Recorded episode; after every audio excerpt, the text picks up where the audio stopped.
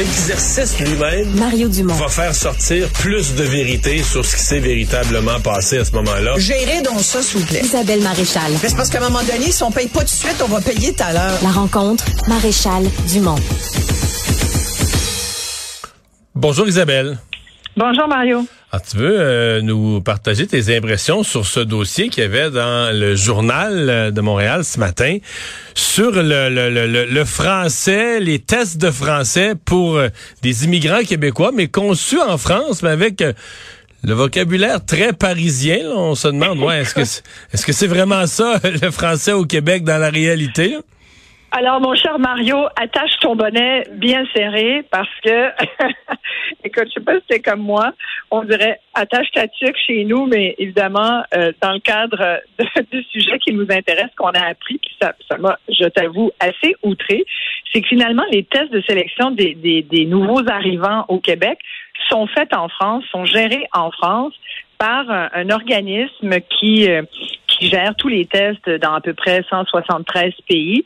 Euh, c'est effectivement conçu là-bas ce fameux test qu'on appelle le TEF ou aussi le TCF. Ce sont des tests là, que les nouveaux arrivants euh, au Québec, euh, en fait, pour avoir ton certificat euh, de, de, de, de, bienvenue au Québec, là, pour être accepté dans le programme d'expérience québécoise, et ben, tu dois passer ce test-là. Ces tests-là sont corrigés en France par la Chambre de commerce et d'industrie de Paris-Île-de-France ou par France Éducation internationale, qui est un organisme qui est lié au ministre de l'Éducation français. Mais ça donne, effectivement, il y a eu quelques extraits du, du, TEF dans le journal ce matin où on voyait qu'il y avait même des situations qui étaient carrément parisiennes, où on parle de vendredi de fin d'été en Seine-Saint-Denis. On parle de département pour parler d'une région. On parle de football et non pas de soccer. On parle de on parle de gendarmes, mais nous, on n'a pas des gendarmes, on a des policiers. Euh, on parle de garde à vue. Ici, la garde à vue, ça n'existe pas. On parle de portable, alors que chez nous, on dit des téléphones cellulaires.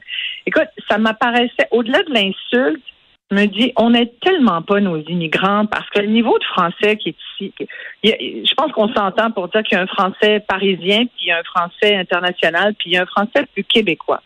Sans tomber dans l'examen euh, tu sais, dans un test qui, qui serait un test, je parle pas de test de joie ou même d'un, d'un examen où ce serait que des expressions québécoises.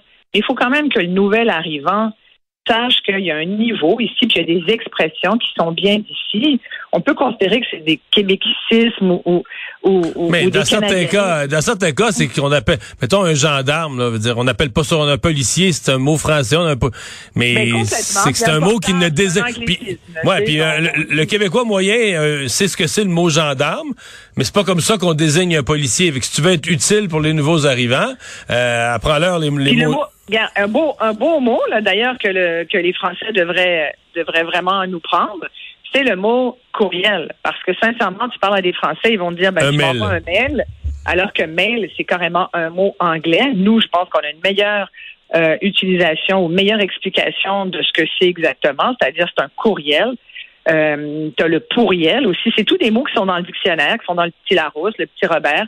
Bref, je pense qu'on n'a pas besoin des Français pour se faire dire comment, euh, surtout, pas se faire dire, c'est comment, surtout corriger les étudiants qui veulent donc devenir des, des, des citoyens euh, canadiens, qui, qui veulent s'établir au Québec. Je pense qu'on est tout à fait capable de, de corriger leur- leurs examens, leurs tests. Puis au-delà de la correction, je te dirais même, je pense que l'examen doivent être faits chez nous.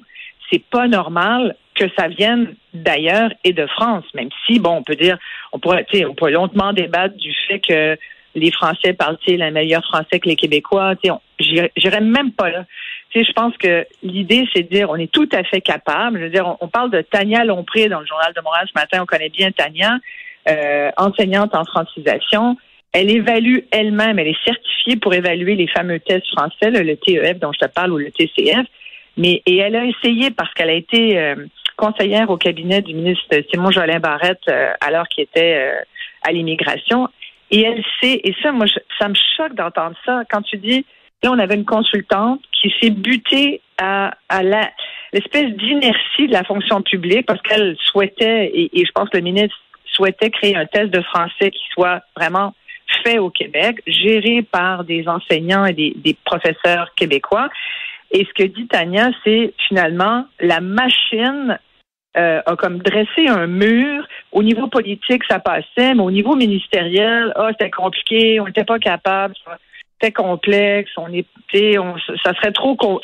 Moi, je, trouve ça épouvantable. Puis, dernièrement, j'ai parlé dans un autre euh, sujet à quelqu'un qui venait, euh, qui avait essayé de travailler aussi en, au numérique avec euh, toute l'équipe euh, des fonctionnaires, la fonction publique euh, du ministre Éric Kerr. Et autant Éric Kerr comme ministre, lui, il avait de la bonne volonté, autant c'est autour de lui, d'un point de vue politique, il y avait cette volonté de faire avancer le dossier, autant les fonctionnaires euh, étaient pas du tout collaboratifs. Et, et, là, tu, tu, vois dans un autre dossier, celui de la francisation, même chose je me dis, c'est plate que ce soit les fonctionnaires qui, s'il faut, si on fie à, ceux qui sont passés et sortis, c'est-à-dire les consultants qui rentrent dans la machine et qui se disent, oh mon Dieu, pas capable de fonctionner parce qu'on dirait qu'il y a un manque de volonté des gens qui sont là.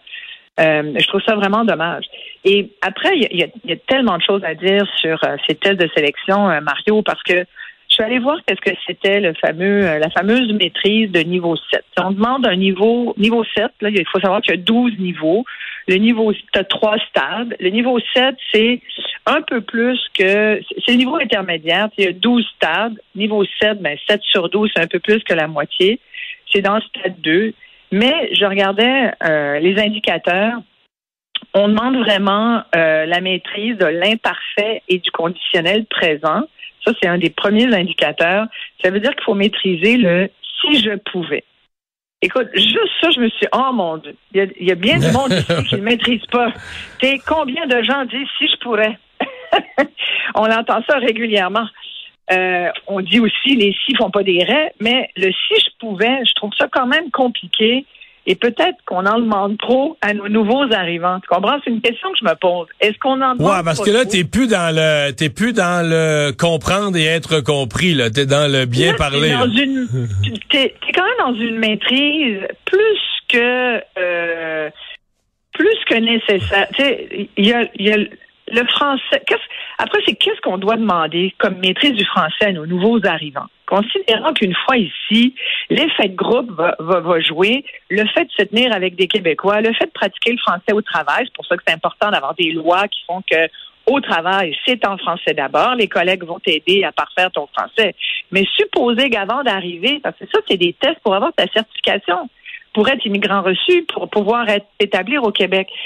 Est-ce que le fait de dire si je pouvais, de bien maîtriser l'imparfait, le conditionnel présent, c'est pas trop demandé? Moi, sincèrement, je pense que oui. Moi, j'ai pas consulté Tania Lompré là-dessus, mais j'ai l'impression qu'on en demande un peu trop.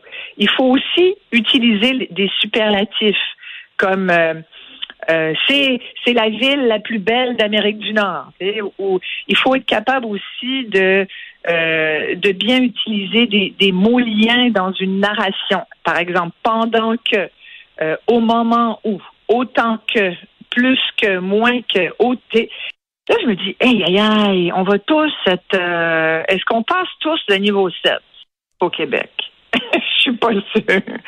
Alors, je pense qu'il faudrait, sans vouloir niveler par le bas, moi, je pose des questions. Je pose des questions, puis je me dis peut-être qu'il faudrait remettre en question nos attentes. la gestion des attentes, c'est important. Au moment où on a une espèce de crise de l'immigration aussi. Tu sais, je, je, regardais euh, traditionnellement, ça n'a jamais été euh, très réussi ces tests-là. Les programmes de francisation, on le sait, on l'a souvent dit, échouent, beaucoup, en tout cas à franciser nos, immigrants.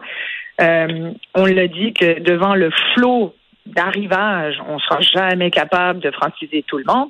Alors, euh, je pense qu'on est trop sévère, puis je pense que c'est surtout à nous de s'occuper de cette chose-là. Oui, et non pas le remettre à des tests faits en France, gérés en France et qui sont pas tout à fait représentatifs de la façon dont on parle notre français. Isabelle, merci, à demain. Merci à toi. Au revoir.